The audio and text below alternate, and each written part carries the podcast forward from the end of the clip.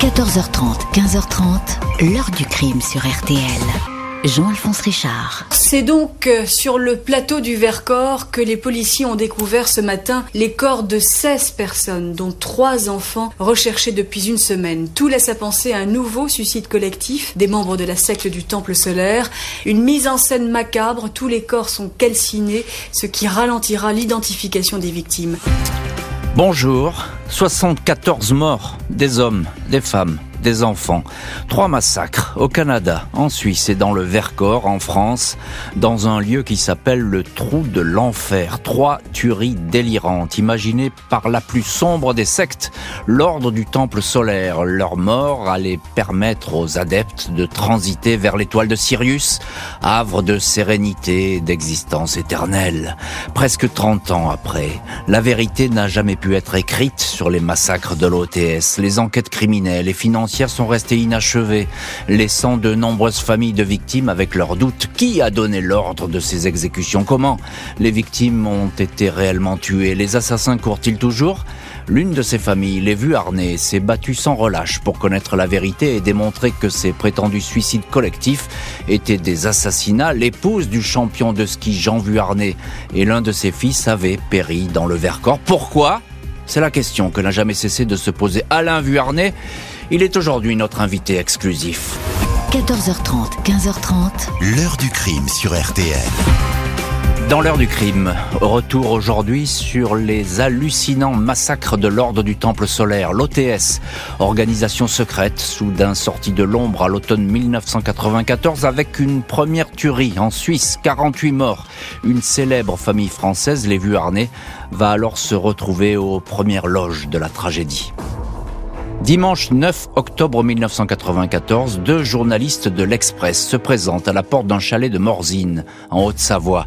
La maison est la plus connue de la station de montagne. C'est celle du champion olympique de ski Jean Vuarnet et de son épouse Edith, laquelle a également brillé sur les pistes. Le nom Vuarnet est aussi associé à une belle aventure économique, les lunettes Vuarnet connues dans le monde entier. Jean et Edith Vuarnet et leur fils Alain rentrent d'une cueillette aux champignons. Surpris, par la demande des journalistes. Ces derniers sont à la recherche de Patrick, le deuxième fils de la famille. Ils ont des questions à lui poser sur le double massacre survenu quatre jours auparavant, juste de l'autre côté de la frontière, à Chéry et aux Granges sur Salvan, en Suisse. 23 et 25 corps, dont ceux de quatre enfants, ont été retrouvés dans un chalet et une ferme, habitation calcinée après des explosions volontaires. Les malheureux étaient vêtus de capes blanches, noires ou dorées, la tête parfois enserrés dans des sacs plastiques, morts étouffés ou tués par arme à feu. 50 de douilles, des médicaments relaxants, des inscriptions cabalistiques sont retrouvées. Toutes les victimes sont des adeptes d'une secte apocalyptique qui existe depuis les années 70, mais très discrète, voire secrète, l'OTS, l'ordre du temple solaire. Patrick Vuarnet pourrait en faire partie, il se trouve à ce moment-là à quelques kilomètres, en Suisse. On lui demande de rentrer tout de suite au chalet. Patrick Vuarnet répond sans la moindre hésitation, méthodiquement aux questions des journalistes. Son père et son frère apprennent ainsi qu'après les massacres en Suisse, le cadet des Vuarnet a été entendu par un juge de Fribourg, André Piller. Il a même été retenu plus de deux jours en prison. Il a dû s'expliquer sur ses liens avec l'OTS, sur le fait qu'il a posté le lendemain des massacres des dizaines de lettres d'adieu et de testaments des victimes à leurs familles. Un policier français adepte de l'OTS, Jean-Pierre Lardancher, a également été entendu par le juge Pilaire. Tout le monde a finalement été relâché. Patrick Vuarnet ne fait pas de mystère de son implication dans la secte sous les regards étonnés de son père et de son frère Alain. Il en décrit les rites, le port des capes, appelés talards ou des médailles des Templiers. Il raconte que le grand chef de l'OTS, le français Jody Mambro, mort dans les incendies, pouvait convoquer tout le monde à n'importe quelle heure, de jour comme de nuit. Il fallait alors accourir au sanctuaire de Salvan. Patrick Vuarnet explique que toutes les victimes sont mortes comme des élus. Elles étaient prêtes pour le transfert vers Sirius, vers un monde meilleur, pour fuir l'apocalypse qui allait arriver sur Terre. À son père, Patrick confie moi aussi, papa, j'aurais pu faire partie des victimes. Je pensais appartenir à l'élite du mouvement, mais je n'ai pas été convoqué. Et maman non plus. En quelques heures, Jean et Alain Vuarnet voient le décor familial se bouleverser. Ils tombent des face aux révélations de Patrick et au silence d'Edith.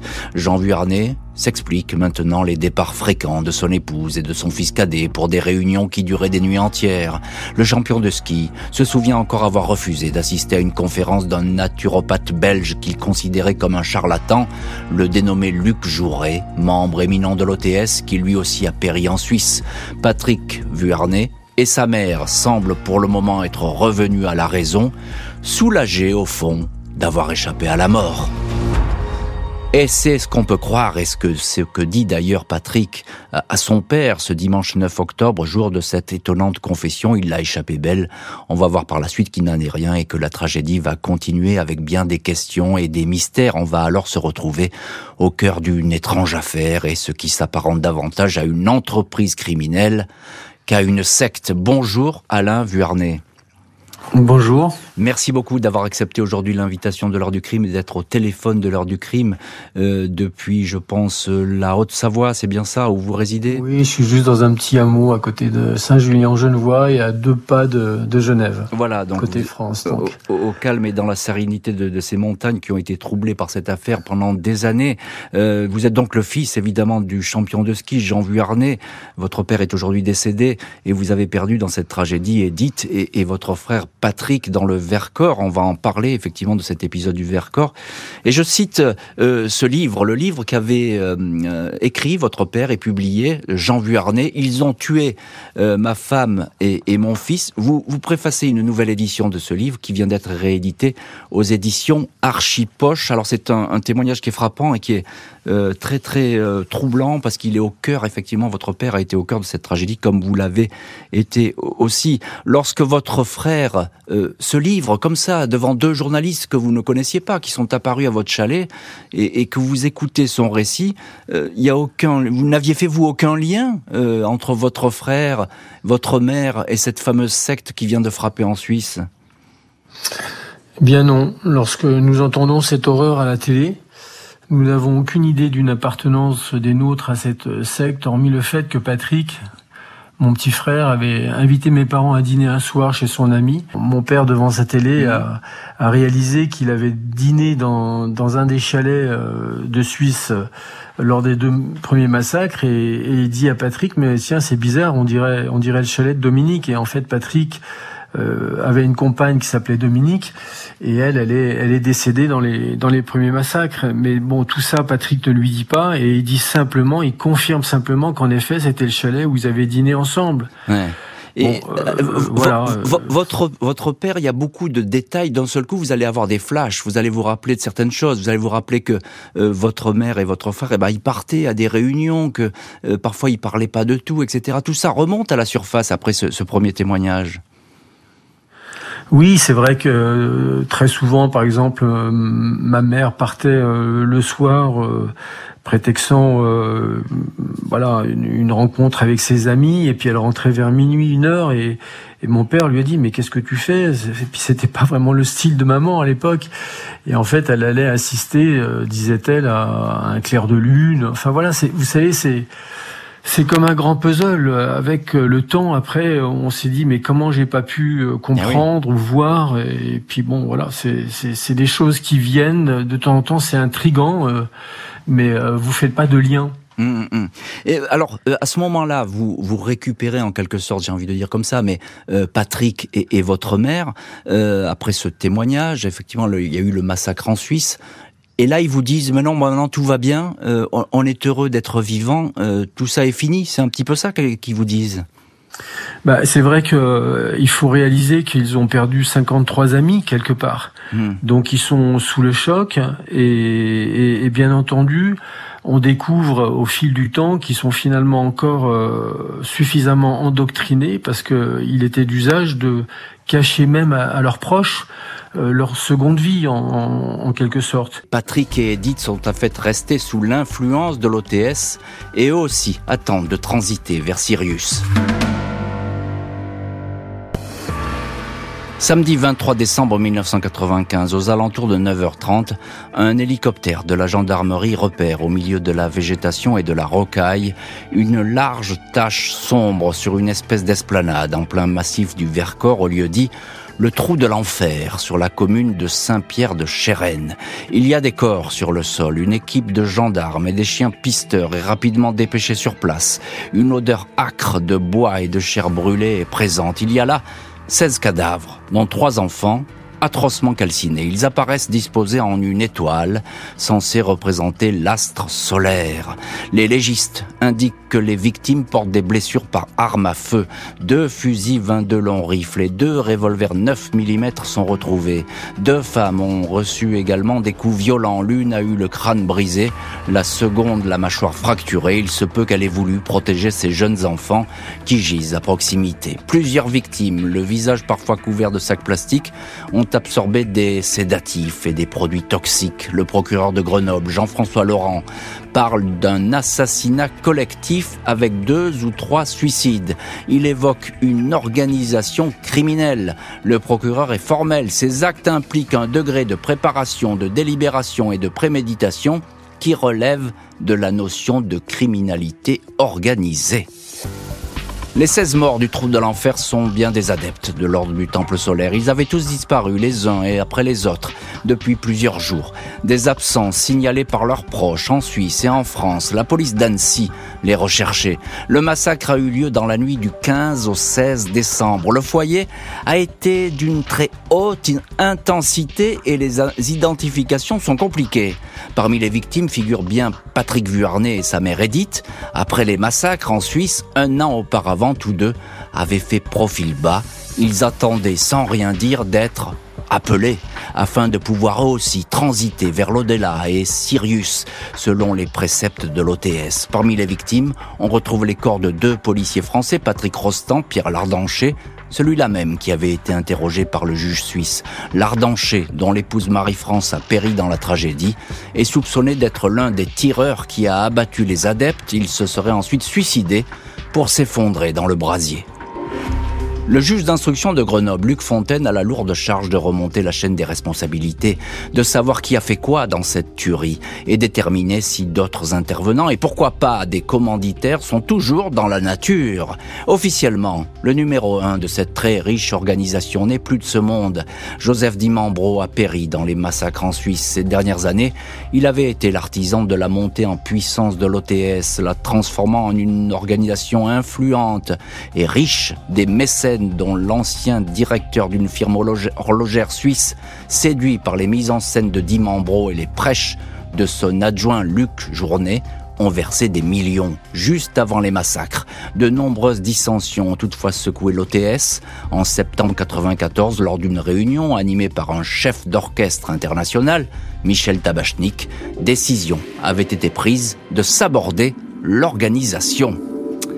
Et est-ce que ces distensions ont provoqué les massacres? Le juge va passer beaucoup de temps sur l'organisation, le fonctionnement de l'OTS pour en comprendre les rouages et puis également pour enquêter sur les faits. Que s'est-il vraiment passé cette nuit-là euh, dans le Vercors? On va le voir dans le chapitre suivant parce qu'il y a beaucoup de zones grises et, de questions. Euh, Alain Vuarnet, vous êtes donc le, fils de Jean Vuarnet, on vous retrouve euh, dans, dans cette euh, heure du crime. Vous avez perdu à ce moment-là votre frère Patrick et votre mère Edith dans ce massacre du Vercors. Pardonnez-moi de vous poser la question ainsi, mais on a presque l'impression que pour vous et pour votre père à l'époque, Jean Vuarnet, c'est presque pas une surprise, j'ai envie de dire, même si effectivement le choc il est terrible et l'émotion est considérable. Bah, disons que euh, dans un premier temps, ça, ça l'est quand même, parce que si hmm. vous voulez, on a derrière nous euh, deux, massacres avec 53 décès, et on avait quand même l'impression que, que les nôtres étaient extrêmement choqués. Et, on s'est dit aussi euh, naïvement que dès lors où les deux gourous étaient décédés, bah, que les nôtres ils étaient saufs et qu'on allait prendre notre temps pour tenter de les, de les hmm. bah, voilà, de comprendre euh, comment on allait faire pour euh, pour les, les ramener à, à, des valeurs, euh, on va dire saines et, et tranquilles quoi. Donc on s'est donné le temps. Bon, après, c'est vrai que lorsqu'on a découvert qu'il y avait 16 personnes à nouveau qui faisait partie de la secte où le lien avait été fait avec les premiers massacres en Suisse.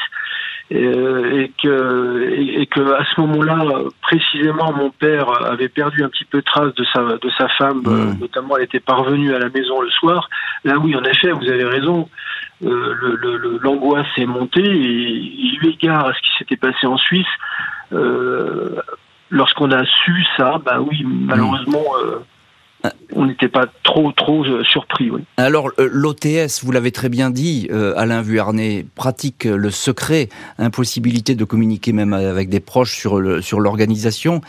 pendant cette année qui s'est écoulée entre les massacres en Suisse et le massacre du Vercors, comment se sont comportés votre mère Edith et votre frère Patrick? Est-ce que vous avez retrouvé des personnes, j'allais dire entre guillemets, normales? Disons que ça s'est fait euh, beaucoup dans, dans, le temps, dans le sens où euh, ils étaient tellement choqués d'avoir perdu euh, leurs amis. Et, nous, encore une fois, comme je vous le disais, rassurés parce que les deux gourous étaient plus là, on y est allé vraiment, vraiment tout doucement. On s'est dit qu'on avait le temps mmh. de discuter avec eux et de voir un petit peu où ils en étaient. D'un côté, comme je vous le disais tout à l'heure, j'avais j'avais Patrick qui à l'occasion d'un échange, m'avait quand même surpris lorsqu'il disait que moi, j'avais rien compris que tous ces gens-là, entre, entre guillemets, avaient de la chance d'avoir transité, pour reprendre leur expression, mmh. comme, comme des gens élus. Euh, là, en tout cas, ça m'a donné euh, la possibilité de mesurer l'état d'endoctrinement, y compris après les deux massacres. Mmh. Et, et, et, ma mère, euh, par ailleurs, elle, elle, elle, euh, là aussi, je vous l'ai dit tout à l'heure, elle, avait menti en, disant notamment qu'elle ne rencontrait plus personne. Et là, donc, j'étais, j'étais rassuré. Mais bon, voilà quoi. Hum. Et, et vous êtes euh, effaré, Alain Vuarnet, parce que parce que vous découvrez sur cette secte à ce moment-là? Oui, oui, je, je, suis effaré parce que parce que si vous voulez, il y a des pseudo préceptes euh, sur sur l'hygiène de vie, euh, tout ce qu'il fallait tout ce qu'il fallait faire pour euh, pour je sais pas, j'ai deux, trois exemples comme ça, qu'il fallait faire de la cuisine avec joie et amour, qu'il fallait jeter un coup d'œil dans les frigidaires avant de commencer les repas, toucher la nourriture le moins possible avec les mains, enfin des, des choses complètement hallucinantes. Hein. Euh, donc ça, c'est vraiment, euh, si vous voulez, pour expliquer euh, hmm. bah, un petit peu le, les enseignements qu'ils avaient, qu'ils avaient, qu'ils avaient pris suite à cette appartenance à la secte. Il fallait parler peu dans la cuisine, il fallait garder l'harmonie. oui, c'est un, un, peu de la paranoïa finalement, hein l'apprentissage de la paranoïa. Oui, et puis on, découvre que finalement euh, c'est presque aussi un apprentissage paramilitaire entre guillemets parce que euh, y a, y a, c'est des gourous si vous voulez euh, les faisaient travailler énormément et ils finissaient par être épuisés donc ils étaient plus en mesure de finalement d'analyser ou de ou de faire mmh. la différence entre le bien et le mal. Enfin c'est mmh. effrayant, vraiment effrayant. Alain Vuarnet, donc je suppose qu'à l'époque vous en parlez beaucoup avec votre père, Jean Vuarnet, qui est évidemment euh, euh, effondré par ce qui vient de se passer et qui se pose comme vous beaucoup de questions.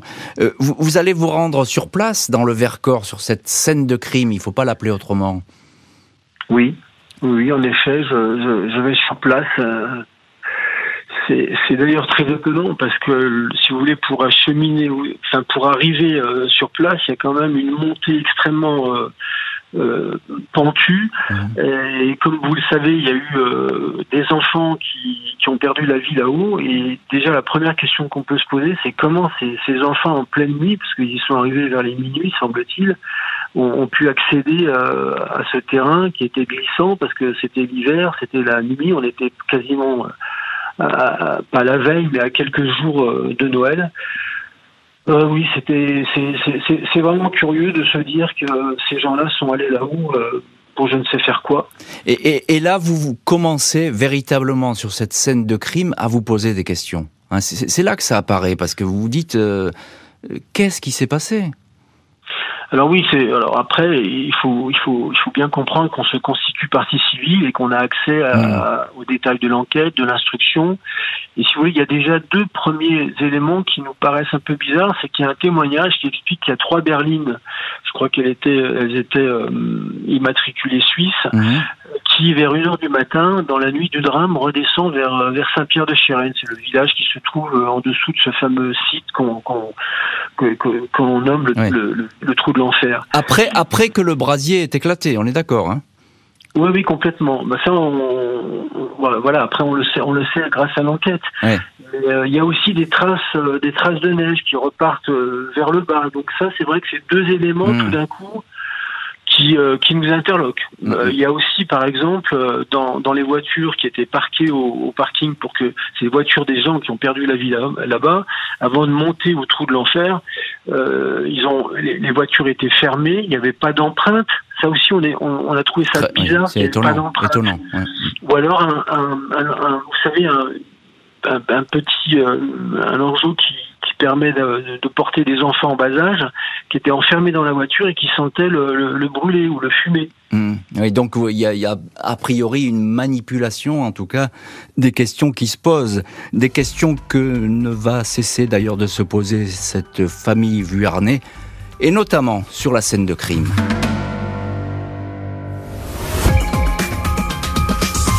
aucun d'entre eux n'a laissé aucun message. Ça paraît vraiment euh, un peu invraisemblable. Moi, j'ai l'impression qu'ils ont été convoqués comme, comme de nombreuses fois ça avait été fait, pour une réunion soi-disant entre amis, et Dieu sait ce qui s'est passé. Enfin, moi, mon intime conviction, en tout cas, c'est qu'ils ont été attirés dans un showstrap et exécutés. Jean Vuarnet, tout comme son fils Alain, ne croit pas à l'explication du suicide collectif. Le père et le fils sont frappés par le degré de carbonisation des corps. Cinq ans et demi après la tragédie du Vercors, Alain Vuarnet confie à Paris Match Nous sommes persuadés, mon père et moi, que ce n'est pas avec quelques branchages humides que ces 16 corps ont été carbonisés à ce point. Le rapport du juge d'instruction, qui s'appuie notamment sur une reconstitution au trou de l'enfer, fait état d'une chaleur de 230 à 370 degrés, mais pour que les eaux aient fondu et soient amalgamées, indique un expert, il aurait fallu que la température monte à plus de 1700 degrés pour en avoir le cœur net. Les Vuarnais font appel à un spécialiste, le professeur Gilbert Lavoué.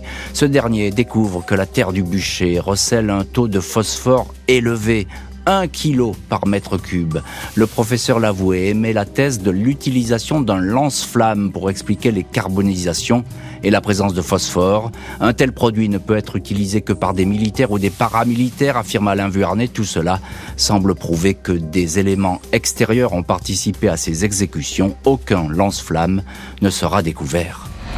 Après plus de 5 ans d'enquête et 50 000 pages de procès-verbaux, un seul homme, le chef d'orchestre Michel Tabachnik, présenté comme une personnalité importante de l'OTS, est mis en examen pour participation à une association de malfaiteurs. Lors de l'instruction, Tabachnik, auteur de textes fondamentaux sur la secte, dément avoir eu la moindre démarche mortifère. Il n'a jamais encouragé qui que ce soit à se suicider.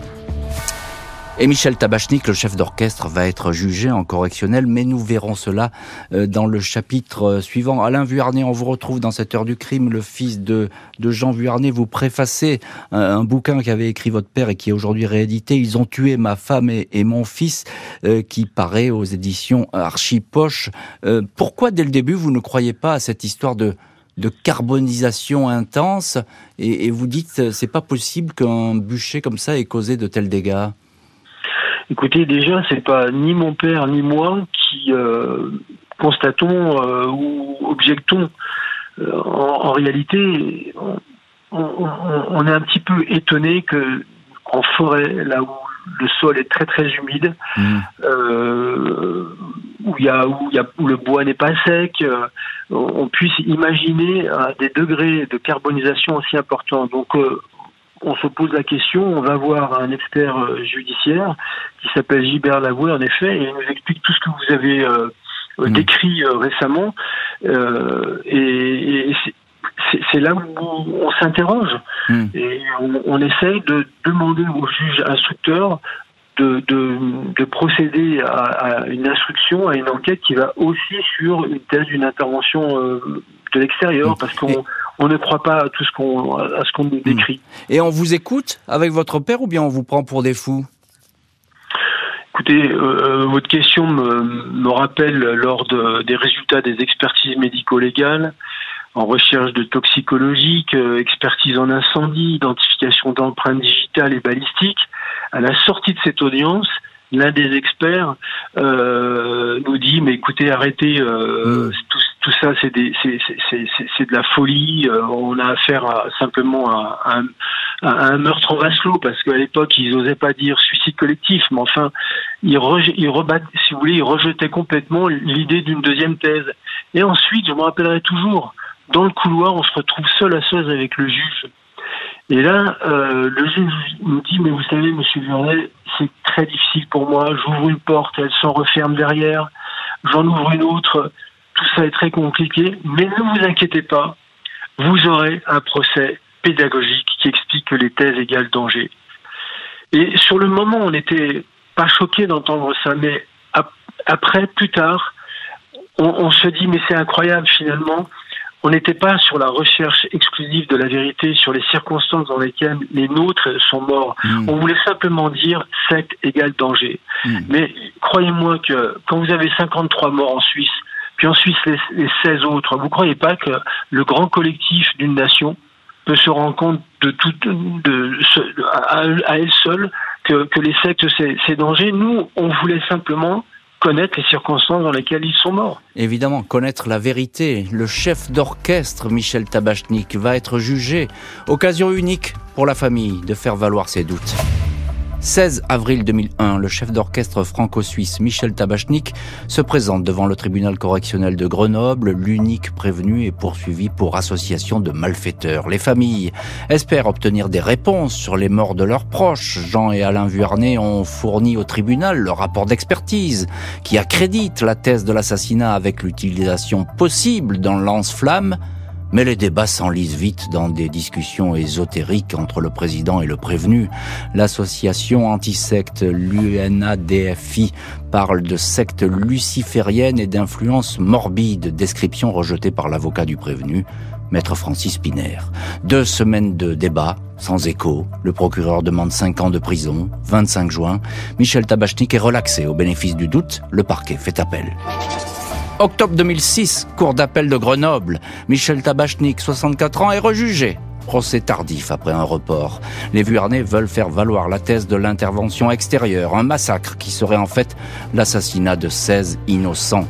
Ils ont fait entre-temps exhumer les corps de Edith et Patrick pour appuyer la thèse de la présence de phosphore. Mais à nouveau, le procès se perd. 31 octobre, le procureur ne demande aucune peine. Il reconnaît n'avoir pu privilégier aucune piste, parle d'un dossier complexe. Alain Vuarnet est abasourdi. Il accuse le magistrat de lâcheté. 20 décembre, Michel Tabachnik est relaxé. Mon innocence a enfin été reconnue. J'émerge de 11 années de cauchemar, fait savoir le chef d'orchestre. Et vous aussi, Alain Vuarnet, fils de Jean Vuarnet, avec votre père à ce moment-là, vous émergez, vous sortez d'une douzaine d'années de cauchemar, mais sûrement pas pour euh, les mêmes raisons. Vous avez tout fait pour vous faire entendre lors de ces deux procès, faire entendre votre thèse, et pourquoi pas celle de, de, de tueurs venus de l'extérieur, avec ces voitures qui descendaient la pente et qu'on a vu après le massacre, avec la possible utilisation de lance-flammes. On ne vous a pas cru, on ne vous a pas entendu, c'est ça? Circuler, il n'y a rien à voir? Oui, c'est à peu près ça. Et ce que vous venez d'évoquer euh, me crée un, autre souvenir, c'est qu'il y avait deux experts qui ont débuté et commenté cette affaire sur l'angle de la criminalité. Donc quand je vous dis deux experts, ils ont été saisis par le juge instructeur mhm. pour finalement défendre le suicide collectif. Euh, je vous cite simplement l'un d'entre eux, je vous dirai pas le nom, mais c'est Jean-Luc. Hein. Pour moi, l'affaire a été menée de main de maître par un service spécialisé. Ah bon et un autre, Et un, oui, et un autre qui s'appelait Jean-Marie. Donc c'est vraiment deux experts qui permettaient, si vous voulez, le juge à comprendre, euh, ben voilà, mhm. ce qu'était une secte ésotérique, etc. Et lui, il dit, euh, si je me rappelle bien, euh, vous n'avez pas à me convaincre. Votre fils a été tué pour 90 millions de dollars. C'est incroyable. Et alors ces experts, ça passe comme une lettre à la poste, j'ai envie de dire. Et attends, il ne finit, il finit par dire, alors ça, il l'avait il dit avec des familles des victimes, et il, il dit au procès, par contre, il déclare à la barre, c'est une vérité qui nous dépasse, qui va jusqu'au secret d'État. Il y a une chape de plomb, trop d'enjeux, d'intérêts en jeu. Puis il hmm. termine son propos, je m'expliquerai un jour. Ben, croyez-moi, j'aimerais bien que ce jour euh, arrive maintenant. alors, alors euh, Alain Vuarnet, évidemment, sans participer à la théorie du complot, puisque effectivement, là, tout de suite, on va dire, ben voilà, c'est un complot, etc. Il y a des, des forces occultes qui ont, qui ont manipulé tout ça, peut-être au sommet de l'État, même, qui sait. Euh, le fait est, euh, c'est qu'il n'y a pas eu, cette instruction, finalement, elle ne s'est pas penchée là-dessus, sur une possible piste extérieure. Il n'y a pas grand-chose dans le dossier là-dessus. Bah, C'est-à-dire qu'on a été à chaque fois dégoûté sur les éléments nouveaux, les faits nouveaux que nous apportions et qui auraient porter un éclaircissement, si vous voulez, sur la thèse euh, d'une intervention par extérieur. Mm. Et c'est vrai que ça a renforcé les familles des victimes qui étaient avec moi et, qui, elles, voulaient aussi euh, comprendre. Et par ailleurs, je le rappelle, que la que, que, que l'enquête et l'instruction fassent toute la lumière sur un suicide collectif paraissait aussi légitime. Mais en revanche, ce qui ne l'était pas, c'est de, c'est de ne pas enquêter de la même manière avec tout ce qu'on apportait sur euh, éventuellement une intervention par extérieur. Et franchement, à chaque fois, on nous dégoûtait. Euh, mais, mais, attendez, Alain, mais Alain Vuarnet, pourquoi? Pourquoi? Pourquoi, pourquoi, pourquoi on vous dit, euh, on vous dit, on veut pas vous entendre les Vuarnet Pourquoi? Je me suis jamais laissé aller à, à essayer d'expliquer les raisons pour lesquelles il y aurait une intervention extérieure. Moi, je voulais simplement m'assurer que les miens s'étaient suicidés ou mmh. non, euh, peut-être euh, ils, auraient été tués par par quelqu'un. Euh, donc c'est pas mon propos. Maintenant, ça fait écho un petit peu à ce que je vous disais tout à l'heure. Pourquoi le juge nous a dit vous inquiétez pas, messieurs Vuarnet, vous aurez un procès en, pédagogie qui expliquera à toute la France que une secte c'est dangereux. Oui, mais ça. Donc, si vous voulez, il y a une intime conviction qui, qui, qui démarre dès l'origine de, de, de, cette enquête et qui n'a jamais lâché. C'est-à-dire que le juge a toujours, toujours hmm. suivi la piste du suicide collectif et a, et a jamais voulu euh, élargir, si vous voulez, le spectre euh, hmm. de l'enquête et de l'instruction. La famille du champion de ski estime que la justice euh, est passée cette fois à côté de la vérité. À elle de continuer à faire savoir qu'elle souhaite cette vérité. L'ancien champion olympique Jean Vuarnet s'est éteint le 1er janvier 2017 à l'âge de 83 ans. 22 ans après les morts tragiques de son épouse Edith et de son fils Patrick. Avec un de ses autres fils, Alain, il avait tout fait pour démontrer la thèse d'assassinat à grande échelle sans y parvenir. Reste que Alain Vuarnet continue à s'interroger sur le scénario de ces massacres. Selon lui, la justice, s'abritant derrière la complexité du dossier, n'aurait tout simplement pas voulu déterminer les responsabilités des uns et des autres. Dans la préface du livre de son père consacré à l'affaire, Alain Vuarnet écrit Ils ont été manipulés, endoctrinés au plus profond de leur conscience. Croyez-moi, ce qu'ils ont vécu peut arriver à nombre d'entre nous. Et vous rajoutez euh, dans ce livre, le livre de votre père, Alain Vuarnet, euh, livre qui s'intitule Ils ont tué ma femme et mon fils, vous ajoutez Soyez vigilants. Euh, alors Alain Vuarnet, j'ai envie de dire Soyez vigilants. Est-ce que l'OTS a, disparu après ces massacres? Est-ce que vous le savez? Franchement, j'en ai aucune idée. Hmm. Je crois qu'à l'origine, il y avait à peu près 400 membres, donc il en reste bien entendu beaucoup. Euh, mais voilà, je ne peux pas vous répondre là-dessus. Mm, mm. Votre père, Jean Vuarnet, qui était euh, euh, très actif et très engagé dans ce combat, et on le sera à moins, parce que lui aussi voulait la vérité sur la mort de, de son épouse et de son fils. votre père, vous avez sans arrêt parlé de cette histoire, tous les deux, entre vous? Oui, oui, et en même temps, moi, si vous voulez, j'avais pris aussi. Il, il était commençait à être âgé, mon père, et c'était tellement éprouvant pour lui d'avoir perdu à la fois sa, femme et, son plus jeune fils que j'avais envie de le protéger et c'est vrai que je l'ai au maximum tenu un peu à l'écart, si je puis dire. Euh, ce dont je me rappelle suite à des échanges, c'est qu'il me disait tout ce que je demande à la, la justice, c'était de, contrôler le bien fondé d'une version différente de celle que, tenaient les conclusions. Mmh et, euh, et de celle qui n'a jamais fait l'objet d'une enquête vraiment approfondie, comme je vous l'ai expliqué. Si seulement la justice avait consenti euh, à cet effort, bah, cela aurait contribué à, chasser bon nombre de doutes qui, qui, torturent, je suppose, encore euh, les autres familles des victimes. En tout cas, moi, ça me pose encore problème. Mmh. Et il me disait souvent, quel que soit le résultat des recherches, un tel geste lui été un, un grand apaisement. Hmm. Et les familles des victimes, quelque part, auraient pu enfin trouver la possibilité de faire complètement leur deuil. Hmm. Euh, et, et, et, quand vous regardez le résultat de la relaxe de Michel Tabachnik, c'est la double peine pour le juge Fontaine, parce que finalement, on n'a pas trouvé la, la, la, responsabilité, si tant est il y en a une. On lui refuse l'idée finalement que c'est un suicide collectif, parce que sinon il aurait, il aurait pu convaincre que Michel Tabachnik avec ses mots, avec, la, littérature pseudo-isodorétique, aurait, pu euh, mener tous ces gens à se suicider. Et à la fin, à la fin, nous, les familles des victimes, celles qui restent, elles n'ont, aucune euh, idée réelle de ce qui s'est passé là-haut. Oui, ça, et ça, c'est le point qui fait mal et le point le plus important. Vous dites, Alain Vuarnet, cette histoire, elle me travaille encore. Est-ce que vous, vous en voulez à la justice aujourd'hui? Oui, oui, je, je c'est vrai quelque part, j'en vais, je suis encore un petit peu écœuré par la manière dont s'est déroulée l'instruction du, du, massacre du Vercors, mais je, si vous voulez, je, je, tiens aussi à bien distinguer l'attitude inexplicable et scandaleuse euh, qu'ont eu le, le, juge instructeur et son équipe de celle de la justice en général. Mmh. Euh, mais bon, moi je suis quelqu'un de positif et je veux continuer à croire en la justice de mon pays et en la valeur fondamentale qu'elle représente. Mmh. Euh, car si j'en arrivais à perdre cette précieuse confiance dans nos institutions les plus hautes, comment pourrais-je continuer à vivre dans cette société si complexe? Mmh. Après les, les, deux relax de Michel Tabachnik, vous avez continué, vous, de votre côté, avec votre père, qui était encore vivant à l'époque, à chercher, à vous interroger, peut-être à trouver le moyen de, de, de peut-être d'avoir d'autres actions en justice ou pas du tout? Oui, en effet, euh, à un moment donné, on nous, avait, on nous avait proposé de mener le débat sur euh, la Cour européenne, mais quand j'ai vu un petit peu euh, les interactions, je ne sais pas comment les, les définir, euh, qu'on a subies dans notre justice française, je me suis dit fatalement, je vais retrouver les mêmes, les mêmes barrières.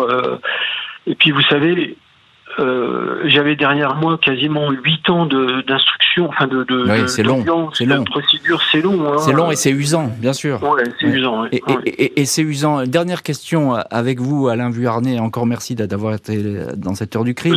Euh, la paix aujourd'hui est revenue dans votre famille et chez vous surtout, euh, où vous êtes toujours en colère? Non, non, je suis pas, je suis plus. Alors vous savez, je crois que c'est avec l'âge aussi qu'on devient un peu plus sage avec le temps.